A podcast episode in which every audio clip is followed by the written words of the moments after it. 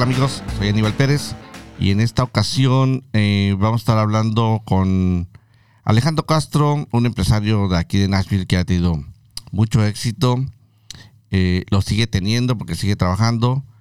Bienvenidos a un podcast más para empresarios y el día de hoy vamos a estar hablando de los enemigos del éxito con Alejandro Castro. Alejandro, ¿cómo estás? Buenos días. Bien, buenos días, Aníbal. Muchas gracias por estar aquí. Estoy nervioso con ese tema, ¿no? No, vamos a estar hablando aquí relajados. eh, tenemos nuestra agüita aquí y no hay nada que no te sepas. ¿vale? Vamos a estar hablando de cosas que ya te sabes. No hay que memorizar nada, o sea que vamos a contar un poco de tu, tu experiencia. Alex, cuéntanos un poquito quién es Alejandro Castro, de dónde vienes, este, un poquito nada más para tener el contexto. Ok, Alejandro Castro. Bueno, yo soy eh, hijo de padres hondureños de la bella, de la bella República eh, de Centroamérica. Eh, nos movimos aquí en el 2005. Yo tenía alrededor de unos 11, 12 años. Y bueno, aquí he estado el resto de mi vida. Eh, fui a la escuela aquí, aquí tengo mis amigos, aquí mismo me casé, aquí está mi familia. Entonces la ciudad me ha acogido como, como un hijo más y yo también la he acogido como mi ciudad. ¿Ok? Qué interesante. Eh, Alejandro, sé que eres aquí em, empresario, trabajas con diferentes, has ido creando diferentes empresas. ¿Qué tipo de empresas son esas? Bueno, eh, lo de empresario empezó realmente porque yo quería ser artista. Yo eh, escribía música eh, y era muy difícil, era muy, muy difícil como artista porque en la generación en la que yo entré, los artistas se comenzaron a, los cantantes comenzaron a ser propios de su, de su proyecto, de su música, de su producto. Entonces a mí también me tocaba comenzar a ver estrategias de cómo moverme en el mercado, eh, qué clase de productor tener, cuánto me iba a costar, comenzar a hacer eh, eh, budgets, presupuestos para cada proyecto y saber cuánto iba yo a tener de porcentaje en retornos, tanto en YouTube, reproducciones, fanaticada era, era demasiado y también tener control también de la ropa. Las personas no se dan cuenta que el artista gasta ropa. Entonces, ¿qué pasó? Yo comencé a ver todas este, estas oportunidades. Mi esposa que hace modelaje, eh, gracias a ella, eh, una vez que canté, hubo un diseñador que me vio cantar y me dijo, quiero que tú te pongas la ropa mía. Me puse la ropa de él. De repente yo no sé cómo te- terminé siendo modelo. Yo ya era modelo. Eh, hubieron varios eh, diseñadores que, que me invitaron a pasarelas para usar sus, sus atuendos y desde entonces cada vez que yo tenía un proyecto, pues era más fácil. Yo ya solo iba a un diseñador, me daba la ropa y yo ya me ahorraba en dinero. Entonces siento que la parte empresarial eh, comenzó a desarrollarse en mí una vez que me di cuenta que mi carrera me, me necesitaba. En ese entonces yo era supervisor de electricidad, ese siempre ha sido mi field, y tuve que salirme de la- del lugar en donde yo estaba tan cómodo y abrir mi propia empresa. Ok. Entonces, eh, eso fue el, el- como, como yo puse la, la primera piedra. Dije, no, yo necesito más dinero porque la música se ocupa más dinero, tengo que viaja- viajar, tengo que hacer todos estos gastos. Entonces, comencé a abrirme por mi cuenta. No te voy a negar, Aníbal, las primeras dos veces que abrí mi compañía fracasé por la misma razón. Eh, creo que algo que estuvimos platicando entre tú y yo e- es el enemigo del éxito, ¿no? Y uno de los enemigos del éxito que a mí me pegó del principio es comenzar a aceptar quién era. Comenzar a aceptar qué es lo que estaba a mi alrededor y comenzar a ver qué es lo que es prioridad y qué es lo que no. Y, y bueno, así fue como comenzó mi parte empresarial, porque vi de que mi parte musical gastaba demasiado y no había muchos retornos y en mi parte eh, de construcción era algo que yo ya había invertido tanto tiempo, invertí cuatro años de estudio, invertí alrededor de cuatro o cinco años en el campo, entonces tenía la habilidad de poder abrirme por ahí sin ningún problema, tenía personas que me conocía, tenía proyectos y, y bueno, así es como empezó todo esto de, de- tomar en serio el camino a ser un entrepreneur. O sea, ¿qué empezó primero? ¿La, la, la empresa de electricidad o empezó primero la, Eh, la cantada ahí? primero empezó eh, la compañía de arte musical Inc., que fue la compañía que yo creé para poder respaldar mi carrera artística. Una compañía en la que abrí para poder eh, promover artistas de, otro, de otros lugares como Atlanta o, Miami. En sí hice muy buenas colaboraciones con muchos artistas. Eh, también trajimos a un artista desde Colombia a, cantar aquí a Nashville para yo poder abrir el acto. Pero entonces tú cantas o cantabas? Cantaba, cantaba, Bueno, ahora sigo cantando, ¿no? Yo sigo escribiendo, eso no se ha quitado, eso es un hábito que yo siempre he tenido. Entonces sigo cantando, canto en el carro, canto en la ducha, estoy con amigos, eh, algunas veces voy con mis amigos que son artistas, les digo, hey, ponte una pista, y ponen la pista y comenzamos a freestylear y todo. O sea, eso es, eso es algo que, como quiera, cuando yo decidí ser artista, a mí me preguntaban, ¿y tú qué haces? ¿Tú qué eres? Yo, hey, yo soy artista. No, pero ¿y qué, de qué trabajas? Yo trabajo para ser artista. Eso era lo que yo decía, ¿me entiendes? Entonces, eh, para mí el ser artista es, tomar la decisión de que vas a ser un creador de arte. Y bueno, tienes que, apoderarte de las cosas que dices sobre ti. Entonces, eh, sí, todavía soy artista en esa parte. ¿Cuál crees tú que sea nuestro peor enemigo en el mundo del emprendimiento? Porque siento que a cualquier, a cualquier persona que esté en este mundo en este mundo incierto y ambiguo, donde nada es seguro, siempre nos pasa algo, siempre tenemos un, fantasma, un enemigo, una cadena que nos persigue y nos, da terror, ¿no? Nos da miedito. ¿Cuál, crees tú que, que, en tu caso sea ese enemigo? Porque bueno, tú estás expuesto como artista a un montón de, de gente, ¿no? De miradas, de, de aceptación, me gustó, no me gustó. O sea, el, las personas son críticas. Sí. Em, mira que en ese aspecto yo no tengo ese problema gracias a, a, que desafortunadamente antes de yo cumplir 11 años yo estuve como en ocho escuelas diferentes. Entonces nunca tuve la oportunidad de que mi voz fuese permanente en ningún lugar o que yo tuviese amistades que me pudieran respaldar. Yo casi siempre tenía que empezar de nuevo. Entonces llegó un momento en el que me hice un poco cínico y dije, bueno, yo voy a hacer de la manera que voy a hacer porque al final del día puede que las personas que estén a mi alrededor ya no estén después y sean nuevas. Entonces yo me tengo que sentir cómodo en cualquier lugar. pero para mí el enemigo número uno de mi lado fue eh, cuando yo crecí, mientras yo crecí, a mí me decían que uno, para ser exitoso, uno se tiene que aprender a conocer, uno tiene que encontrarse a sí mismo. Y para mí eso es un error. O sea, ya grande ahora yo me doy cuenta de que eso es un mensaje mal dado. O sea, la intención es correcta, pero en el camino en el que te estás buscando a ti mismo, andas haciendo un montón de cosas innecesarias. No, que voy a tratar eh, hacer esto porque tal vez eso es lo mío. No, no, no, eso no es. Voy a tratar de hacer esto porque tal vez eso es lo mío.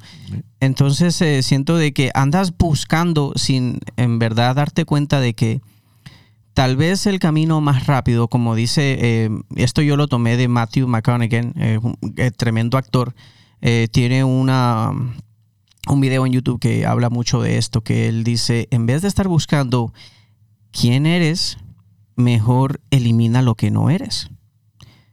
Y cuando dijo eso, yo dije, ¿cómo así? ¿Cómo así? Y él dijo, cualquier cosa que tú te pongas de meta, simplemente no hagas lo que te haga estropear llegar a tu meta. Entonces yo comencé a eliminar cosas. Es por eso que dejé de ser artista, dejé de hacer música porque yo dije, bueno, mi meta como artista de una otra forma es ser exitoso poderle dar una buena vida eh, a mi familia, poder viajar, eh, poder ayudar a mi familia, poder tener esa libertad financiera, ¿no? Eh, pero me di cuenta de que la música estaba en el camino, porque la música, al igual que cualquier otra cosa que uno hace en este mundo, ocupa tiempo, ocupa esfuerzo y ocupa paciencia para que las cosas se den. Y me di cuenta que del otro lado yo tenía abandonado una carrera entera, una carrera de que afortunadamente yo la había tomado se hizo, se cumplió, ya estaba dando. Eh, yo era supervisor a los 23 años simplemente porque yo necesitaba el dinero para mi música. Que era la, carrera de electricidad, ¿no?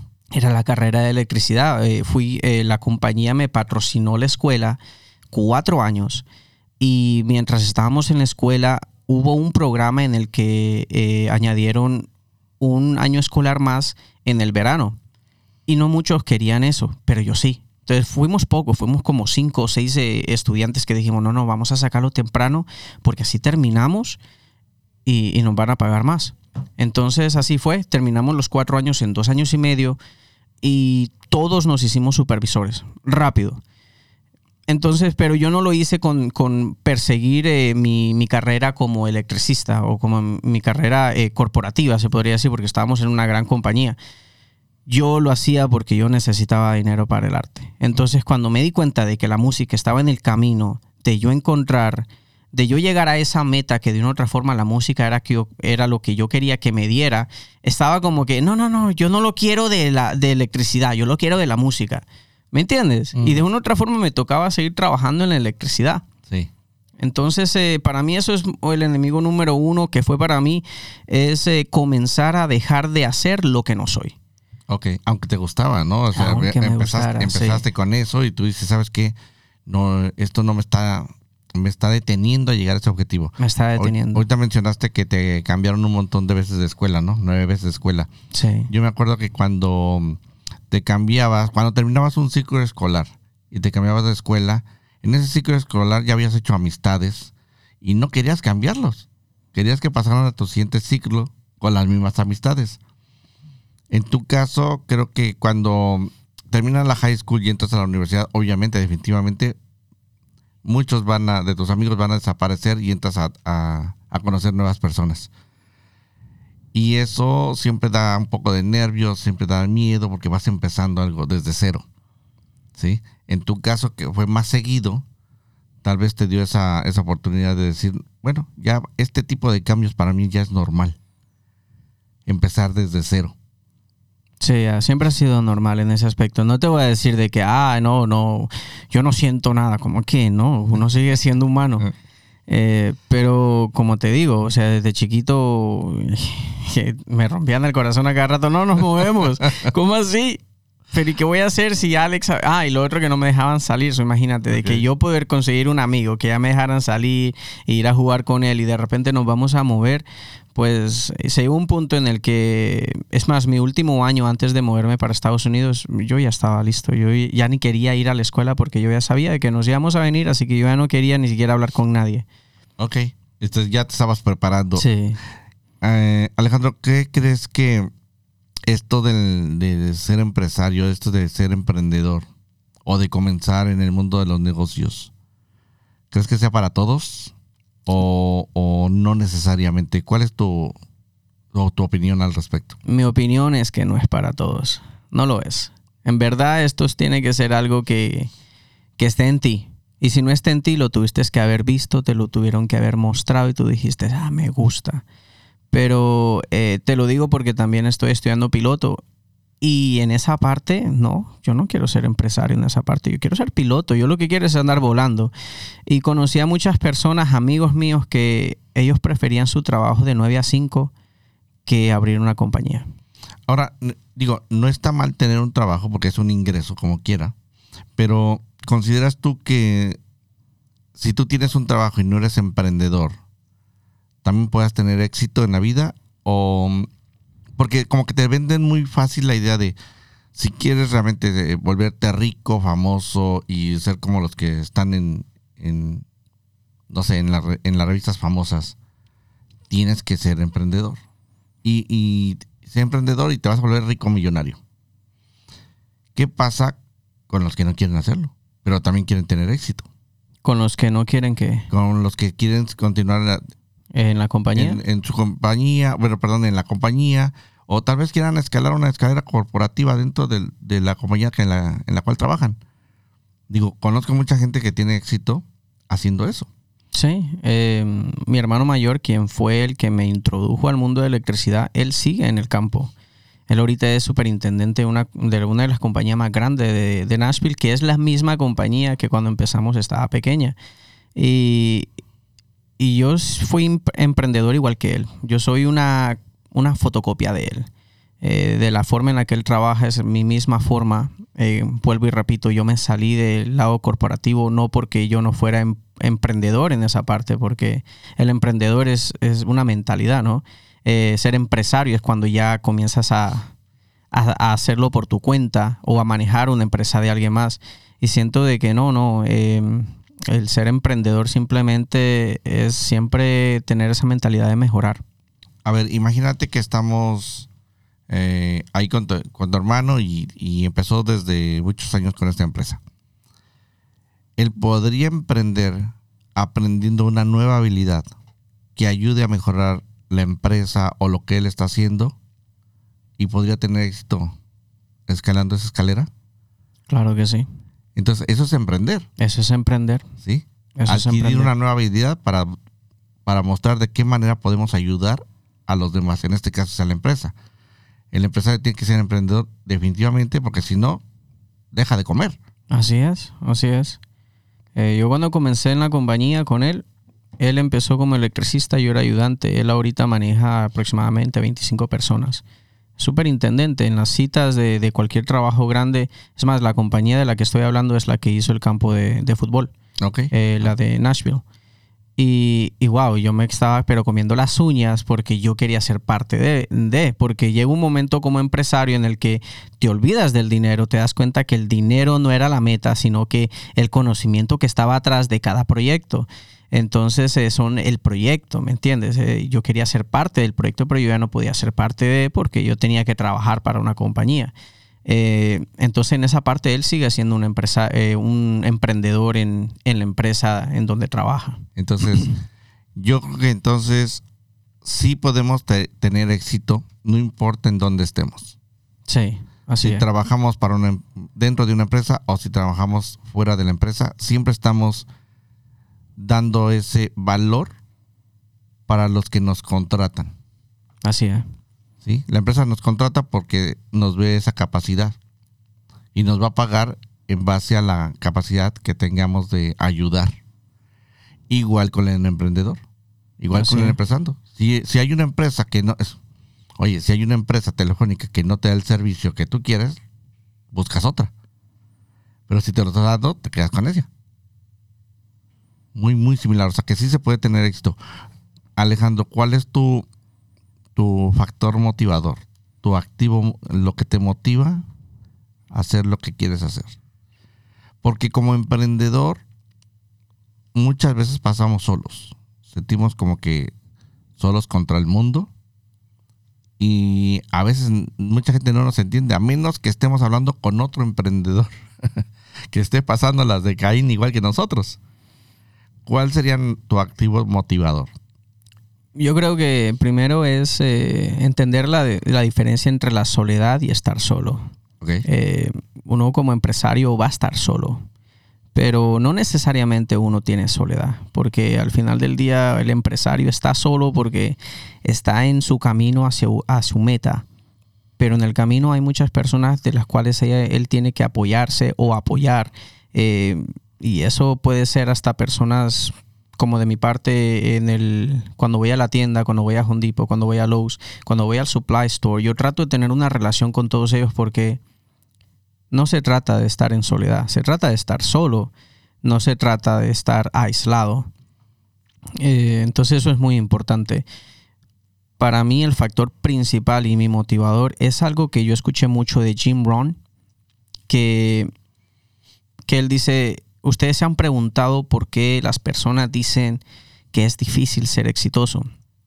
Y él dice, porque es muy fácil no serlo. O sea, es fácil ser exitoso, pero ¿por qué todo el mundo no lo logra? Porque es muy fácil no lograrlo también. O sea, es fácil levantarse e ir a correr, como igual de fácil no levantarse y quedarse en la cama. Así de fácil es. Eh, algunas veces no lo queremos eh, eh, aceptar, pero come on, si nos ganamos la lotería, saltamos y se nos quita cualquier, eh, cualquier cansancio que tengamos. La mente controla el cuerpo. Y si nosotros no controlamos la mente, la mente va a controlar el cuerpo a su manera. Sí. Ahorita que hablabas de, la soledad, eh, estar de repente también solos nos ayuda a meditar y a buscar nuestro norte decir, ok, estoy haciendo una pausa, estoy haciendo bien las cosas, o, tengo que hacer un ajuste, ¿no? tal vez tengo que ajustar la vela para que me lleve en otra dirección. ¿Me estoy desviando o voy bien? Creo que nos da esa, ese espacio, ¿no? No tanto como, no, es que estoy solo porque no tengo amigos, nadie me quiere, soy un loser. No, sino más bien es, ok, qué bueno que tengo este tiempo para meditar. Sí, sí, estoy de acuerdo contigo. Eh, ahorita que estabas diciendo eso me puso a pensar mucho de que pues el emprendedor y el empresario es como una esponja, es una, porque siempre está tratando de aprender o, de llegar a otro lado. Entonces eh, el estar solos nos ayuda porque nos ayuda a diferenciar entre las necesidades de nosotros y las necesidades de los demás, porque somos muy, ¿qué te digo? Somos una esponja. Si estamos con muchas personas y queremos esas personas, lo más posible es de que vas a tomar tu tiempo para perseguir el sueño de, esas personas y ayudarles en el camino. Y tal vez no es el mejor camino. Y si es el mejor camino, no es para ti.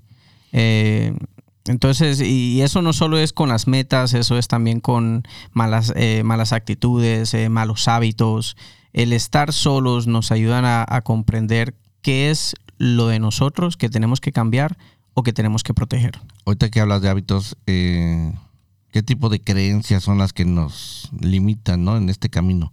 Porque entiendo que ah, en otras entrevistas que he tenido, entiendo que el éxito no es llegar a la cima de la montaña, sino más bien es el proceso, el camino que va siguiendo. Y un empresario de éxito es aquel que está haciendo siempre cosas eh, algunas las logra, otras no, pero está en el camino. Sube y baja, sube y baja, montaña rusa, pero sigue avanzando. Entonces eso le va dando esa, esas alegrías, ¿verdad? Esas tristezas y esa otra vez la alegría. Sí. Entonces, eh, eso es eh, uno de los factores que de repente nos pueden motivar a no tener miedo, pero ah, hay muchas creencias que nos limitan porque nos enseñaron de chiquitos unas cosas y resulta que de grande aprendes cosas nuevas que dices, oye, ¿por qué sigo practicando lo mismo? O sea, eh, ¿por qué sigo haciendo lo que de repente mi tía, mis padres, mi sobrino me enseñaron a decir, no, no lo hagas, este, te va a ir mal, este, mejor no te arriesgues, no le hables a fulano. Mira, hay una, hay algo que, aprendí en la escuela. En la escuela nos decían de chiquitos, o de chiquitos nos decían, no, no, no, este, no hables con desconocidos. O sea, porque eso es, malo, ¿no? Que no puede pasar algo muy, malo ahí. Y de grande tú dices, ¿sabes qué? Las oportunidades, las mejores oportunidades están hablando con desconocidos. ¿Sí? Porque tú no sabes esa persona qué proyectos, qué ideas, qué habilidades tenga. Y tú dices, oye, si jamás me hubiera atrevido a hablar contigo, no estuviéramos haciendo un nuevo proyecto. O no estuviéramos teniendo esta entrevista. O no estuviéramos, o no hemos, o, o a lo mejor esa persona, tú no sabes qué negocios tenga y que te pueda invitar a participar. Jamás hubiera pasado si tú no te arriesgaste a hablarle. ¿Por qué? Era alguien que jamás en, tu vida lo habías visto. Pero de chiquito dice, no, no hables con desconocidos. No hables con personas extrañas. Sí, eh, es cierto. Algo que se me viene a la mente es la timidez. La timidez es algo que cuando uno estaba niño, ay, es que es tímido, pero no le decían a uno, eso es malo. Es más, todavía no le dicen a las personas, ser tímido es malo. Ser tímido es malo. ¿Por qué? ¿Por qué ser tímido? ¿Cuál es el miedo? El miedo ya existe. No se va a ir. El que se va es uno. Entonces el ser tímido es una pérdida de tiempo, es una pérdida de vida. Y creo que, eso no, no, se le dice a, nadie porque pues es que suena muy feo, ¿no? Pero uh, yo soy mucho de libro, ya hemos hablado del libro, del arte de la guerra, del samurái y todo. Y hay una ley samurái que dice, el samurái que ha aceptado la muerte ha ido más allá de ella. Y está en control. Y es cierto. es una buena reflexión. Sí, claro. Eh, entonces siento de que el, éxito, sí, como dices tú, no es la meta, es el camino. Porque la meta, ¿cuál meta? ¿Cuál meta? La meta, la meta es morir. Esa es la meta. La meta de uno ya está trazada y lo único que va a quedar es el camino. Entonces el éxito es ni siquiera cómo está tu camino, sino que cómo lo tomas. ¿Me entiendes? Cómo lo tomas, cómo lo aprecias, cómo lo cuidas. imagínate que tenía, estaba hablando hace poco con una persona que me dice, yo de chiquita no era tímida. Sí, yo, yo, yo hacía, deshacía, eh, expresaba mis sentimientos, pero a medida que fui creciendo, eh, la sociedad me fue inculcando más, más temores de los que debería de tener. Y ahora me cuesta mucho trabajo ser, no ser tímida. O sea, es como que mejor me quedo en mi zona de confort donde yo puedo controlar todo. Y si me salgo, no quiero, no quiero que me critiquen, no quiero que me digan, no quiero que nadie opine. Entonces, ¿qué fue lo que pasó? Es, empezaste a absorber otro tipo de conocimiento. Que si hubiera seguido con el conocimiento de, a lo mejor, tener puros amigos empresarios, te hubieran dicho, no, hay que hacer esto. Te mantienen fuera de tu zona de confort. Sí, así es. Te mantienen, aunque no quieras, ¿eh? Oye, eso que decían, júntate con lobos y aprenderás a aullar, no es mentira. O sea, es cierto. Sí, entonces, ah, fíjate cómo, cómo el enemigo siempre está allá afuera, ¿no? Entonces va a depender uno de, dependiendo del conocimiento que tenga, es como lo vas a enfrentar. Sí, los, los temores, ¿no? De, de los lobos enormes, los controlas, siempre y cuando tengas ese control interno. Sí. Si te, si te soportas en controles externos, eh, siempre va a, ser, va a existir un temor enorme. ¿Sí? Tienes que controlarlo como interno. ¿Sabes qué? Sí, estoy en, en, en paz conmigo mismo y sé, sé, sé, hasta qué punto yo puedo controlar. Y como dices tú, el miedo no va a desapare desaparecer, pero sí va a disminuir. Sí. Y entonces es ahí donde creo yo que el enemigo... Eh, pues siempre va a estar ahí y nos va a estar dando batalla. Sí, yo creo que es eso. Eh, el arte de la guerra lo dice. Uno hay que conocer al enemigo. Si conoces a tu enemigo y te conoces a ti mismo, ganarás cualquier batalla. Eh, y, y, eso es importante, el enemigo, ¿no? Eh, el miedo. El miedo es algo que, que las personas creen que solo las personas valientes no lo experimentan, pero la definición de alguien valiente es alguien que se enfrenta a los miedos. No es alguien que no tiene miedo. Uh -huh. Es alguien que aún sabiendo que tiene miedo, lo enfrenta. Lo enfrenta. Va a Eso se llama valiente. Eso es un valiente. ¿verdad? Alguien que no, simplemente es alguien que le vale. Ese es diferente. Ese es diferente. Alguien no valiente importa, no va. me importa morir aquí, sí, no importa. Piensa en los guerreros. Un guerrero fue y murió por su país, murió por, por su familia, murió por algo. O sea, pero él tenía miedo porque no, eh, su miedo era perder y que su familia o su país cayera. Entonces siempre va con miedo. Eso es una persona valiente. Imagínate que eh, imagínense que estamos en el lauda, en el salón de clases y viene un examen, un examen importante, ¿no? Y tú te mantienes en ese control sereno, te sientas, agarras tu lápiz, listo para contestar lo que venga. Ajá. Lo que salga de esa cueva. Y el maestro te dice, eh, te veo muy relajado. Ja. ¿Sí? Entonces, eh, el maestro eh, piensa, o sabes mucho o no sabes nada. Por eso estás tan relajado. Ah, eso, eso dolió, ¿sabes? Yo, yo, tengo, yo tuve un maestro de, de estudios sociales. En su clase yo me dormía. Me dormía totalmente. Pero yo estudiaba para el examen. El examen yo sacaba 100.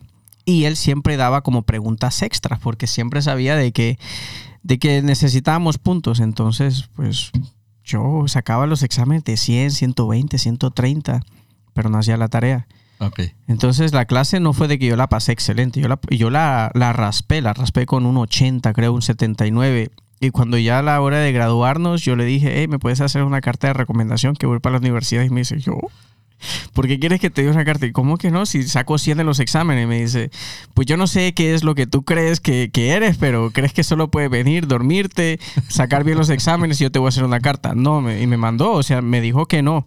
Jamás se me olvidó cuando me di, fue la primera persona que, que yo me di cuenta de que el resultado no era tan importante que el hábito. Sí. El resultado no es tan importante como el hábito. Ok. Tal vez el... Eh, mira, yo siento que de repente en las escuelas de negocio, que hay maestros que te enseñan a hacer, eh, pues, empresa, se supone. Eh, son maestros que jamás han tenido una empresa. Curioso, ¿no? Entonces, a lo mejor este maestro jamás había, había tenido un alumno como tú, por eso es que no supo cómo, cómo lidiar con eso. No sé, él era una persona muy analítica, muy analítica, muy silenciosa. O sea, me lo dijo de la mejor manera. O sea, yo me Mm. fui de ahí como, como un perro con la cola entre las patas. Así me fui. Qué bárbaro. Siendo tu maestro, ¿no? Sí, no, sí, siendo mi maestro, Imagínate. siendo mi maestro. Entonces, mira, por ejemplo, eso fue un reto. de repente ir y preguntarle por la carta. ¿Cuál ha sido tu mayor reto?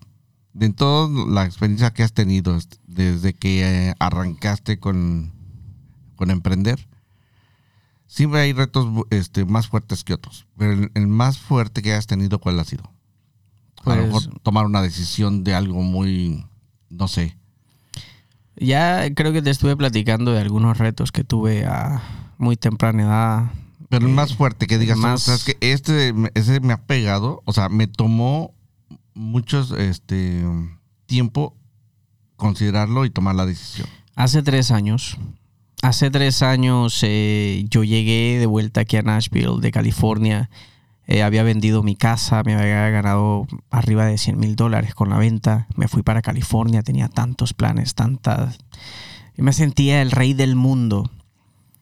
Eh, nos movimos de regreso para Nashville porque California era demasiado caro y yo no quería perder mi dinero. Compré un apartamento y me puse a remodelarlo sin hacer los números. Me quedé sin dinero. El apartamento ni a la mitad de la remodelación no se podía rentar. Y me tocó volver a la compañía. Me tocó volver a trabajar.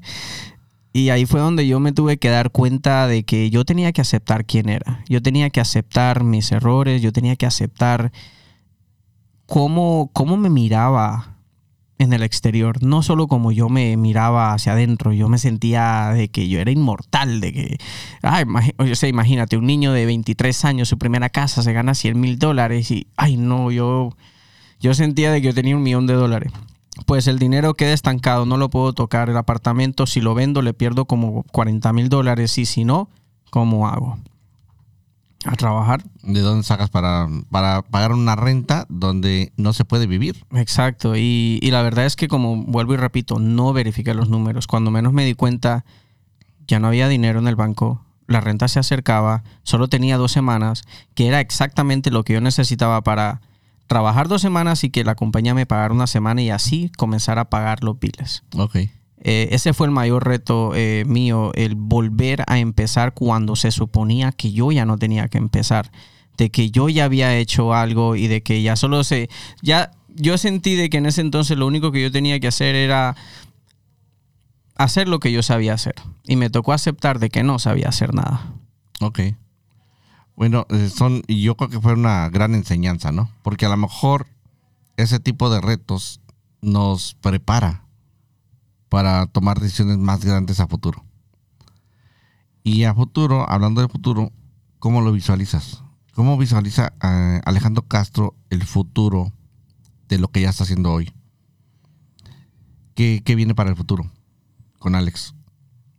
Bueno, eh, voy a sonar igual como cuando sonaba que era artista. Se vienen muchas cosas.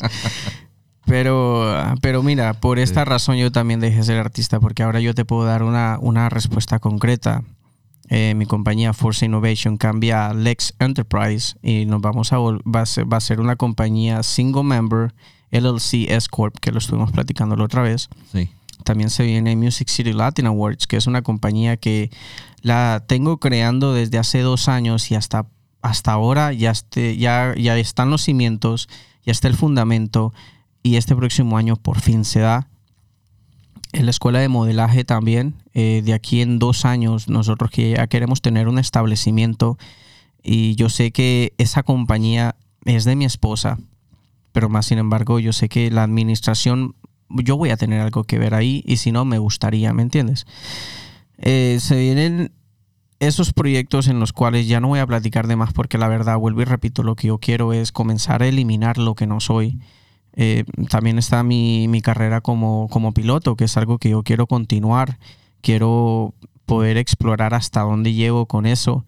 Más sin embargo, no quiero tampoco no darle tiempo a la compañía porque sí lo ocupa, sí ocupa, sí ocupa tiempo. esas son las cosas que se vienen. Eh, seguir con lo que ya estamos. Que si algo he aprendido es de que si uno trabaja duro, no hay forma de que las cosas no crezcan. Si uno siempre trabaja de la, con el mismo entusiasmo y con la misma meta de que cada vez tú quieres mejorar, eh, lo que sea que estés haciendo, no hay forma de que eso no se te dé. ¿Me entiendes? No hay forma de que tú vayas al gimnasio todos los días y estés tres horas y, y no veas resultados. Jamás. ¿Me entiendes? Por ejemplo, eh, ahorita acabas de mencionar que la compañía de, de música, Sí. tienes eh, ya dos años trabajando con, con ella y apenas el, el año que viene va a, va a tener este Su primer evento. su primer evento. Entonces, ¿cómo la constancia, no? ¿Cómo no perder la fe en ese proyecto? Tú dices, oye, el primer año, alguien te puede decir, no, si no te dieron el primer año, déjala y dedícate a otra cosa. Pero tú dices, ¿sabes qué? No, el primer año no dio, el segundo año tampoco dio, pero tienes fe que cada pasito que das con esa empresa va, va haciendo ese cimiento, ¿no? Lo estás Sí. llenando con, con una buena plataforma para construir algo firme Exacto, ahí sí. tercer año, su primer evento. Fíjate cómo hasta el tercer año, y mucha gente ya se hubiera rendido con ese proyecto. Que no, no, pero tú sigues creyendo en ese, en ese beneficio, ¿no? En- Yo creo que lo sueñas también, este, y eso te mantiene vivo con el proyecto. Sí. También porque estoy solo, ¿eh? No tengo nadie que me diga, ay, deja eso. Bueno, fíjate. Entonces, eh, ¿cómo se visualiza? Y yo veo que visualizas muchas cosas a futuro, lo cual considero que, que está bien. Pero, este, y está bien porque estamos terminando ahorita el podcast y me gusta terminar con una frase. Dime. Me gusta terminar con una frase. Cuando nosotros, cuando morimos, no nos llevamos nada. Lo único que nos, podemos llevar son nuestras vivencias. Así es que vive todo lo que quieras llevarte. Entonces el hecho de tener muchos proyectos a futuro, quiere decir yo quiero vivir más cosas. Porque no te vas a llevar nada, te vas a llevar todas las experiencias que estés haciendo, tanto con la música, con el modelaje, con la empresa de electricidad y con ahora con lo de los aviones. Fíjate cuántas cosas no, no, y son las que te mantienen vivo, Más o menos, sí. ¿no? Ajá, sí. Algunas me quieren matar. Sí, hay unas que son peligrosas, man. la electricidad puede matar. Luego el accidente que hubo en Texas también del avión. Todo el mundo me mandó el video. Ay, cuidado, que no sé qué. Mm. Yo vi el video y dije, no, sí, ahí hubo. Yo, yo perfectamente vi cuál fue el, fue el error y dije, eso jamás pasa. Si pasó, ese man, no sé, yo creo que no quería ser piloto. No sé qué pasó. O sea, no, no puedo ver cómo es de que él no vio, de que iba demasiado. No sé. Ok, pero son cosas, ¿no? Que, Son cosas. Y, son los riesgos que tú aceptas. Sí, son riesgos que se aceptan. ¿sí? Entonces, oye Alex, te agradezco haber platicado este, que nos hayas compartido eh, los enemigos del éxito. Eh, es importante visualizarlos para que la gente no crea que todo está en su contra. Los empresarios de éxito también siguen teniendo enemigos. eh, y entre más, más grande sea el, el proyecto, a lo mejor el enemigo es más grande, Tiene que serlo. ¿no? Sí. Porque Hay- si- en el momento que tú lo vences, empiezas a disfrutar esa parte, porque hay una frase que yo, que yo digo mucho. Nadie llega a la tierra prometida sin antes haber cruzado por el desierto. Wow. Oye, eso es cierto, ¿no? ¿sí? Eso está en la Biblia. Eso es bíblico. Sí. No, no es ni mío, eso está, eso es bíblico. Entonces, si lo analizamos un poquito, es lo que hacemos los empresarios. Tanto tú como yo con los proyectos, eh, entendemos que el sufrimiento forma parte de el éxito. Así es. Alex, Sí. te agradezco que hayas venido el día de hoy. No, gracias a ti. ¿Alguna frase con la cual quieras despedirte? Ah, Séllala, sí. sella- séllala. Sí. Eh, bueno, quiero terminar con esto y es de que la vida no es fácil. Nunca lo fue, nunca lo será. Siempre va a ser difícil. No hay que buscar de hacerla más fácil, hay que hacerse más fuerte y prepararse para lo que viene porque sí, envejecemos, pero también tenemos más experiencia mientras envejecemos, entonces podemos preparar nuestro camino más adecuadamente. Muy bien, excelente. Gracias Alex por estar aquí. Amigos, soy Aníbal Pérez y nos vemos en un próximo podcast para empresarios. Hasta pronto. Chao.